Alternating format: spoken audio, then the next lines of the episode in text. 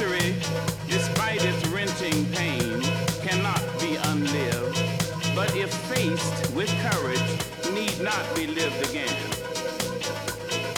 You, the Turk, the Arab, the Swede, the German, the Eskimo, the Scots, you, the Ashanti, the Yoruba, the Kru, the Asian, the Hispanic, the Jew, the African, the Native American, the Sioux, the Catholic, the Muslim, the French, the Greek, the Irish, the Rabbi, the priest, the Sheik, the gay, the straight, the preacher, the privileged, women, children, men, lift up your hearts.